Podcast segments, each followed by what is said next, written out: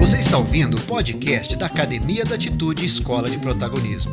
Eu sou Eduardo Zugaib e convido você a percorrer comigo essa trilha de conteúdo para uma vida com mais propósito e muito mais performance. O assunto hoje é propósito. E com esse podcast encerramos a segunda temporada de conteúdo da Academia da Atitude.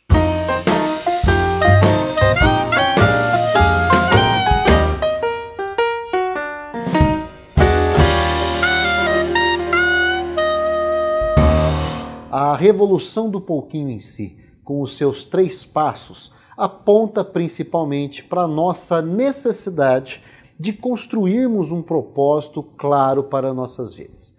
De termos ali não apenas um porquê fazer as coisas, mas principalmente um para que fazer as coisas. E há uma grande diferença entre essas duas palavras. Quando nós falamos por quê, o risco de nós estarmos apenas apontando para o passado e para aquilo que nos trouxe, ou seja, para aquilo que nos faz reagir no dia de hoje, é um risco muito grande. Quando nós falamos para quê, nós começamos a entender a nossa construção de futuro aquilo que nos três passos da revolução do pouquinho implica na nossa ali, visualização da mudança, aquilo que nós desejamos de processo, de, de melhoria, de crescimento, de conquista, enfim, não importa. Aquilo que a gente objetiva na vida para termos uma vida mais feliz, uma vida mais plena, uma vida mais realizada. Portanto, compreender propósito é algo que é crucial em toda a jornada de desenvolvimento humano e a Revolução do Pouquinho como um processo de autoliderança, um processo sustentável aí de autodesenvolvimento, também não poderia se furtar a isso. Nós trabalhamos sim na construção de propósito e principalmente ajudando as pessoas a colocar em prática as atitudes que tornam esses propósitos esses propósitos algo mais real, algo mais tangível, algo mais muito mais percebido ali no dia a dia, de forma prática, de forma real e não apenas como algo inspiracional, algo idealizado ou algo que fica ali no terreno do abstrato, no terreno da subjetividade. Falar de propósito é algo que para mim é, é, uma coisa muito prazerosa, é, um, é um, um ato muito prazeroso porque a própria revolução do pouquinho é, de certa forma, a construção do meu propósito. E no momento em que eu consegui tirar aquele processo de motivação do papel de uma vivência pura e simplesmente e trazê-lo para um conteúdo que pudesse ser compartilhado com as demais pessoas e principalmente pudesse impactar a vida das pessoas, ajudando-as a conquistarem os seus objetivos, proporcionando ferramentas, atitudes práticas capazes de fazer com que essas pessoas tirassem a vida, muitas vezes, de um movimento estanque, de um movimento ali na zona de conforto e a colocasse em um movimento real, um movimento que fosse é, impulsionador, um movimento que fosse construtivo. Ali, de certa forma, eu também já estava colocando o meu propósito em prática.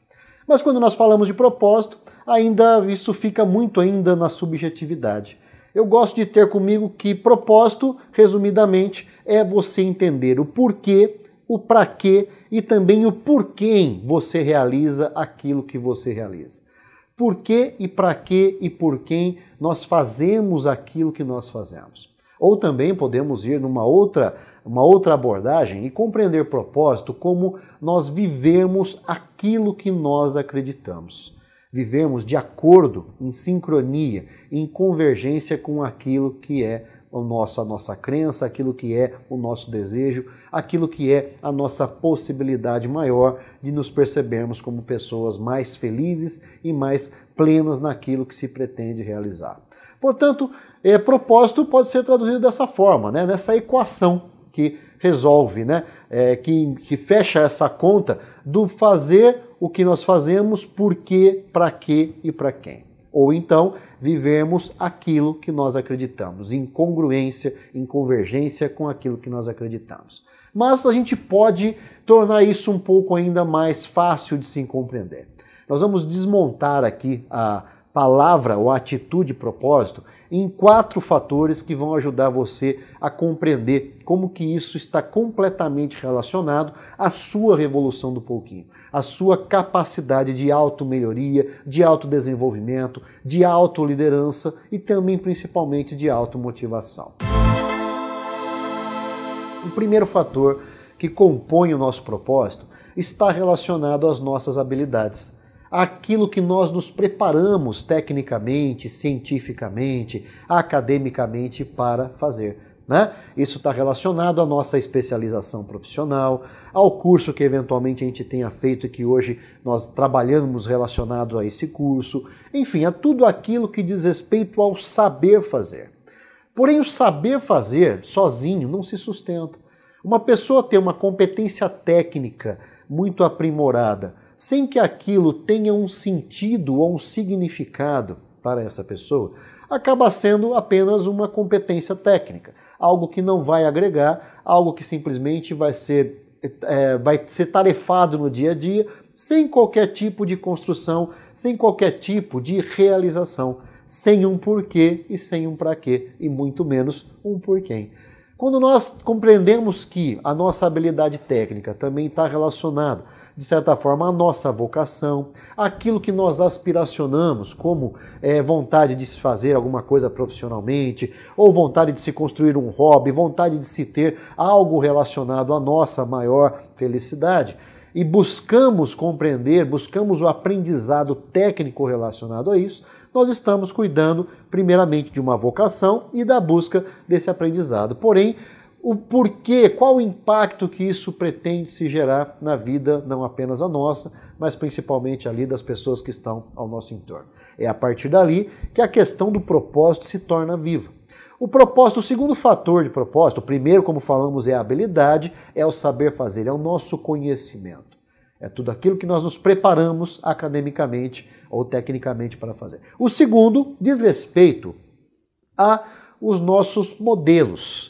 Nossos modelos nós podemos exemplificar como aquelas pessoas que podem ser figuras de referência na nossa vida, podem ser um familiar, podem ser de repente alguma liderança, uma figura religiosa, um empreendedor, alguém com quem você já trabalhou, um amigo, alguém que sirva de referência para a sua vida.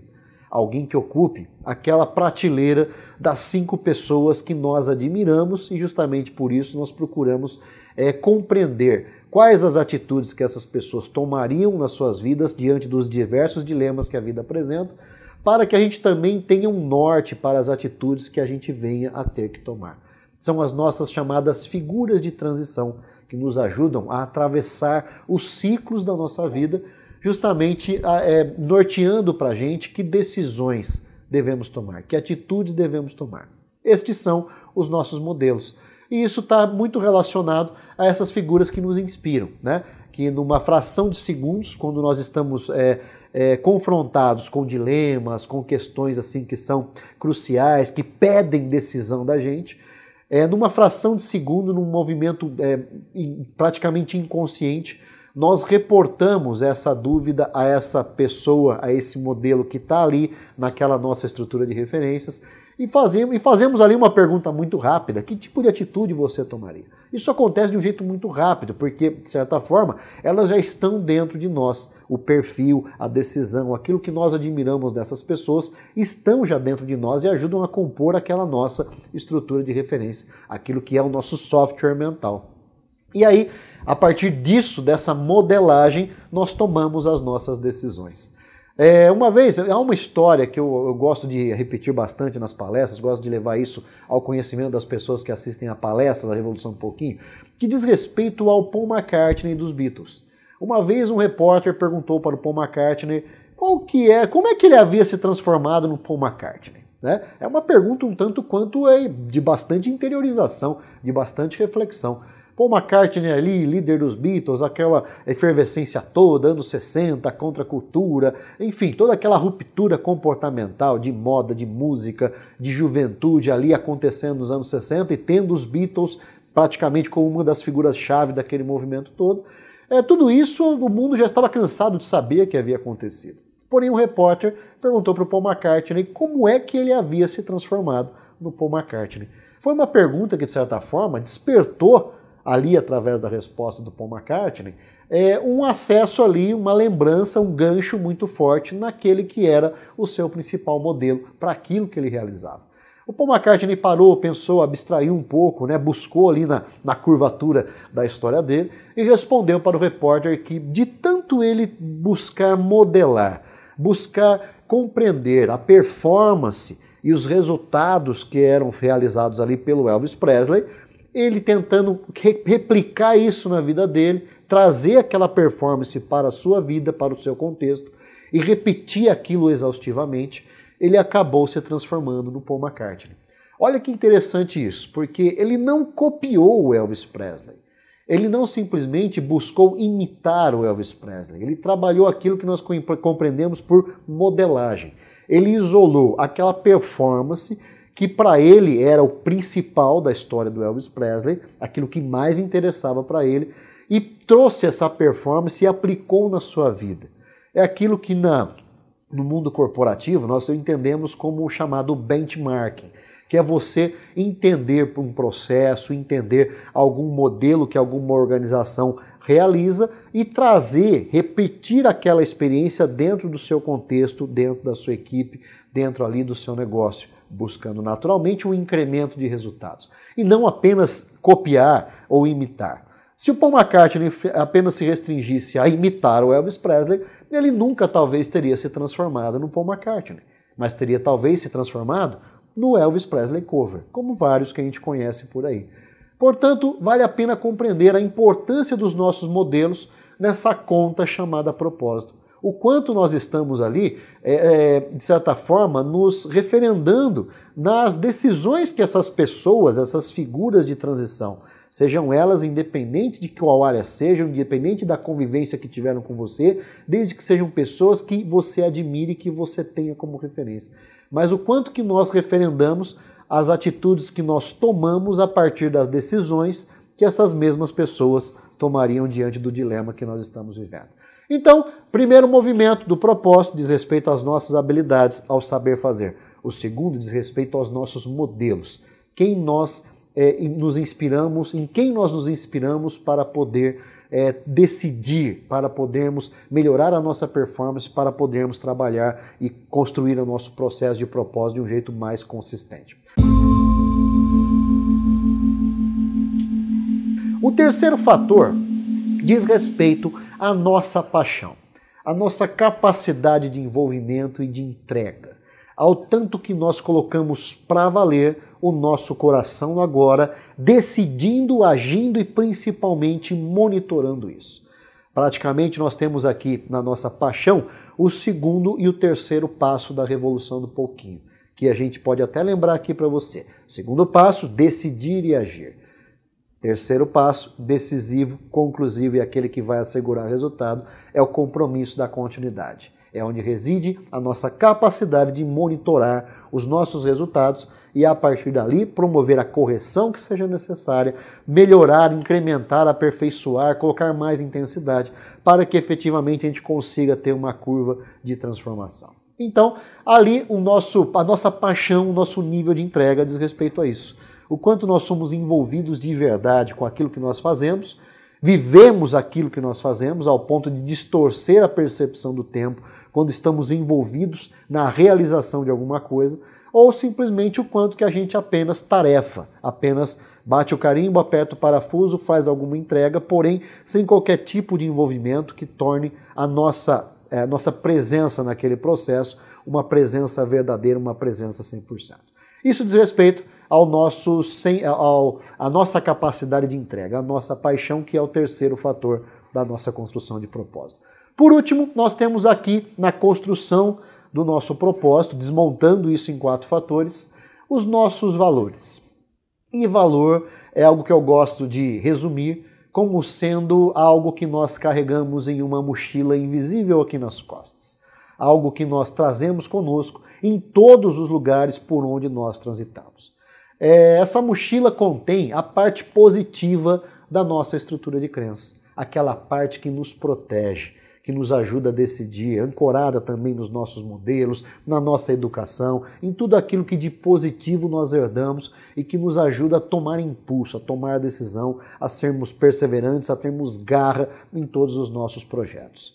E então, nossos valores eh, estão contidos nessa mochila e vamos entender a coisa do seguinte jeito. Se um dia a gente precisar caminhar por um caminho que seja escuro, que seja perigoso, que seja notório, que ali já existe um risco muito grande de nós sermos assediados para um assalto, para um crime, enfim. É, se um dia nós precisarmos passar por algum tipo de situação dessa, que de certa forma é uma metáfora para exemplificar aqui os dilemas que nós enfrentaremos na vida, os assédios que nós enfrentaremos na vida, que não serão poucos e que colocarão à prova a nossa capacidade de sermos coerentes conosco mesmo e com o nosso propósito. Se um dia precisarmos passar por essa estrada escura, por esse caminho escuro, e um ladrão nos abordar, esse ladrão pode roubar o nosso dinheiro, pode roubar aquilo que nós temos ali de material, né? Pode roubar o nosso dinheiro, mas essa mochila esse ladrão não pode colocar a mão. Esse ladrão pode roubar a nossa roupa, nos deixar eventualmente ali nus no frio, porém essa mochila esse ladrão não pode roubar. Esse ladrão pode roubar até mesmo a nossa vida, mas essa mochila esse ladrão não pode roubar. A menos que nesse exato momento do assédio, da corrupção batendo à sua porta, você é, se submeta àquilo e faça o jogo do ladrão. E aí chama o ladrão de canto, faz um, um acerto com ele, algo ali que você ganhe, que ele também ganhe. Nessa hora, quando isso acontece, a nossa mochila se rasga e todos os valores nossos que estão ali são espalhados por aí aleatoriamente e se tornam depois um exercício muito difícil recolocá-los novamente na mochila. Portanto, é, vale a pena compreender que, independente de qual seja o seu projeto, qual seja a sua visão de mudança, qual seja o, o objetivo que você tenha de construir algo positivo para a sua vida, é importante que você faça isso alinhado a valores positivos valores universais, valores que apontam para a ética, para a honestidade, para uma boa realização, para um impacto positivo, para a parceria, para a criatividade, tudo aquilo que ajuda a gente a andar para frente de um jeito saudável, de um jeito produtivo, de um jeito consistente, principalmente um jeito que deixe resultados, impactos e construções positivos ao longo da nossa jornada. Compreender isso é algo que é fundamental quando nós queremos colocar esse pouquinho mais de propósito na nossa vida para torná-la uma vida mais saborosa, uma vida que a gente simplesmente compreenda todos os dias, independente de ser segunda-feira, de ser sábado, de ser domingo, de ser férias ou um dia de trabalho, não importa, nós compreendamos esse dia como um dia essencial de existência, onde o nosso propósito está ali vivo, pleno, colocado em prática a partir de todas as atitudes que a gente venha a trabalhar ao longo daquele dia. Então, vale a pena compreender essa conta, essa equação do propósito sustentada. Recapitulando aqui, primeiramente nas nossas habilidades, o saber fazer, o nosso conhecimento, aquilo que a gente busca tecnicamente na vida, em termos de estudo, de preparação escolar, acadêmica, formação e tudo mais. Em segundo lugar, os nossos modelos, as figuras nas quais nós nos inspiramos, nas quais nós nos apoiamos para tomarmos decisões diante dos dilemas da vida. Em terceiro lugar, a nossa capacidade de ter o coração batendo para valer no presente, no agora, que está tra traduzido aí pela nossa paixão, a nossa presença, o nosso 100% presente no dia de hoje, que é unicamente o dia que nós temos a possibilidade de provocar algum impacto na nossa vida e na vida das pessoas que estão ao nosso redor. E por último, os nossos valores. Aquilo que compõe a parte positiva da nossa estrutura de crenças que nos ajuda a transitar por caminhos tortuosos, por caminhos perigosos, mantendo a nossa integridade, mantendo a nossa paz de espírito, a nossa consciência tranquila e principalmente a nossa capacidade de nos percebermos como pessoas positivas, produtivas, realizadoras e criadoras de um bom impacto. compreender isso, trazer isso de uma forma clara, usando todos os demais pouquinhos que foram trabalhados até aqui, para tornar o seu projeto um projeto real, um projeto verdadeiro, um projeto sustentável, é algo que vai fazer muita diferença. Porque você vai começar a entender a necessidade e a importância e principalmente a força de se estabelecer não apenas um porquê, mas um para quê e principalmente um porquê nós fazemos aquilo que nós fazemos. Porque nós vivemos aquilo que nós acreditamos. O quanto estamos alinhados e convergindo com os nossos valores e com aqueles outros todos os fatores que nós falamos aqui. Nossas habilidades, nossos modelos, nossa paixão e aí a nossa mochila de valores. Eu espero que a sua revolução tenha trazido um crescimento real na sua vida. A palavra revolução, como já falamos por aqui, é uma palavra pesada, é uma palavra que remonta muitas vezes a tirar algo de alguém, é, derrubar alguém de algum lugar, enfim, o aspecto político dessa palavra é um aspecto um pouco pesado. Mas eu acredito que a melhor revolução é quando nós tomamos o poder aqui dentro de nós. Quando isso efetivamente acontece, a partir daí você está preparado não apenas para mudar a sua vida, mas também para mudar o mundo.